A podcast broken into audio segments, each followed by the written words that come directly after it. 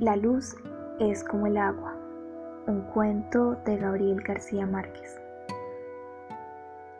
En Navidad, los niños volvieron a pedir un bote de remos. De acuerdo, dijo el papá, lo compraremos cuando volvamos a Cartagena. Totó, de nueve años, y Joel, de siete, estaban más decididos de lo que sus padres creían. No, dijeron a coro, nos hace falta ahora y aquí. Para empezar, dijo la madre, aquí no hay más aguas navegables que la que sale de la ducha. Tanto ella como el esposo tenían razón. En la casa de Cartagena de Indias había un patio con un muelle sobre la bahía y un refugio para dos yates grandes. En cambio, aquí en Madrid vivían apretados en el piso quinto del número 47 del Paseo de la Castellana pero al final ni él ni ella pudieron negarse, porque les habían prometido un bote de reinos con su sextante y su brújula si se ganaban el laurel del tercer año de primaria, y se lo habían ganado. Así que el papá compró todo sin decirle nada a su esposa, que era la más reacia a pagar deudas de juego. Era un precioso bote de aluminio con un hilo dorado en la línea de flotación el bote está en el garaje, reveló el papá en el almuerzo. El problema es que no hay cómo subirlo ni por el ascensor ni por la escalera, y el garaje no tiene más espacio disponible. Sin embargo, la tarde del sábado siguiente los niños invitaron a sus condiscípulos para subir el bote por las escaleras y lograron llevarlo hasta el cuarto de servicio. Felicitaciones, les dijo el papá. ¿Y ahora qué? Ahora nada, dijeron los niños. Lo único que queríamos era tener el bote en el cuarto y ya está. La noche del miércoles, como todos los miércoles, los padres se fueron al cine. Los niños, dueños y señores de la casa, cerraron puertas y ventanas y rompieron la bombilla encendida de una lámpara de la sala. Un chorro de luz dorada y fresca como el agua empezó a salir de la bombilla rota y lo dejaron correr hasta que el nivel llegó a cuatro palmos. Entonces cortaron la corriente, sacaron el bote y navegaron a placer por entre las islas de la casa. Esta aventura fabulosa fue el resultado de una ligereza mía cuando participaba en un seminario sobre la poesía de los utensilios domésticos. Totó me preguntó cómo era que la luz se encendía con solo apretar un botón, y yo no tuve el valor de pensarlo dos veces. La luz es como el agua, le contesté. Uno abre el grifo y sale. De modo que siguieron navegando los miércoles en la noche, aprendiendo el manejo del sextante y la brújula, hasta que los padres regresaban del cine y los encontraban dormidos como ángeles de tierra firme. Meses después, ansiosos de ir más lejos, pidieron un equipo de pesca submarina, con todo, máscaras, aletas, tanques y escopetas de aire comprimido. Está mal que tengan en el cuarto de servicio un bote de remos que no les sirve para nada, dijo el padre. Pero está peor que quieran tener además equipos de buceo ¿Y si nos ganamos la gardenia de oro del primer semestre?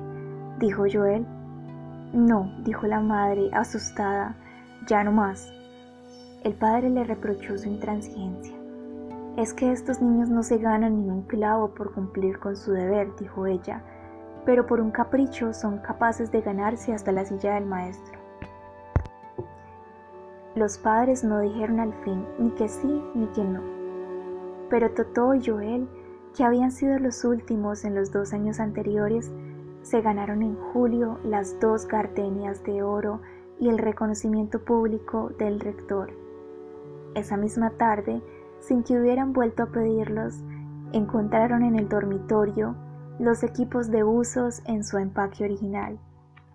De modo que el miércoles siguiente, mientras los padres veían el último tango en París, Llenaron el apartamento hasta la altura de dos brazas, vocearon como tiburones mansos por debajo de los muebles y las camas y rescataron del fondo de la luz las cosas que durante años se habían perdido en la oscuridad.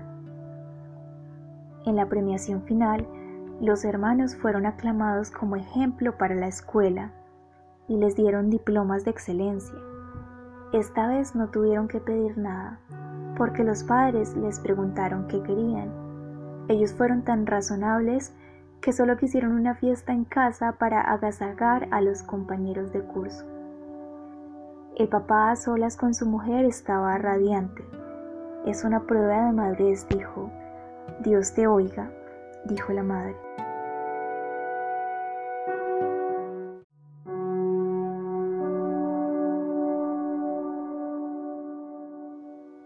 El miércoles siguiente, mientras los padres veían la batalla de Argel, la gente que pasó por la castellana vio una cascada de luz que caía de un viejo edificio escondido entre los árboles.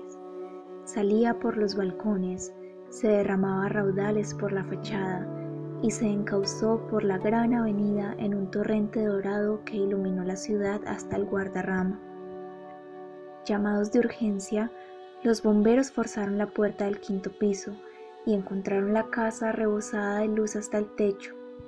El sofá y los sillones, forrados en pie de leopardo, flotaban en la sala a distintos niveles, entre las botellas del bar y el piano de cola y su mantón de manila que aleteaba a media agua como una mantarraya de oro. Los utensilios domésticos, en la plenitud de su poesía, volaban con sus propias alas por el cielo de la cocina. Los instrumentos de la banda de guerra que los niños usaban para bailar flotaban al garete entre peces de colores iluminados y liberados de la pecera de mamá, que eran los únicos que flotaban vivos y felices en la vasta ciénaga iluminada. En el cuarto de baño flotaban los cepillos de dientes de todos, los preservativos de papá, los pomos de cremas y la dentadura de, repuesto de mamá. Y el televisor de la alcoba principal flotaba de costado, todavía encendido en el último episodio de la película de medianoche prohibida para niños. Al final del corredor, flotando entre dos aguas, Totó estaba sentado en la popa del bote, aferrado a los remos y con la máscara puesta, buscando el faro del puerto hasta donde le alcanzó el aire de los tanques. Y Joel flotaba en la proa buscando todavía la altura de la estrella polar con el sextante, y flotaban por toda la casa sus 37 compañeros de clase, eternizados en el instante de hacer pipí en la maceta de geranios, de cantar el himno de la escuela con la letra cambiada por versos de burla en contra del rector, de beberse a escondidas un vaso de brandy de la botella de papá.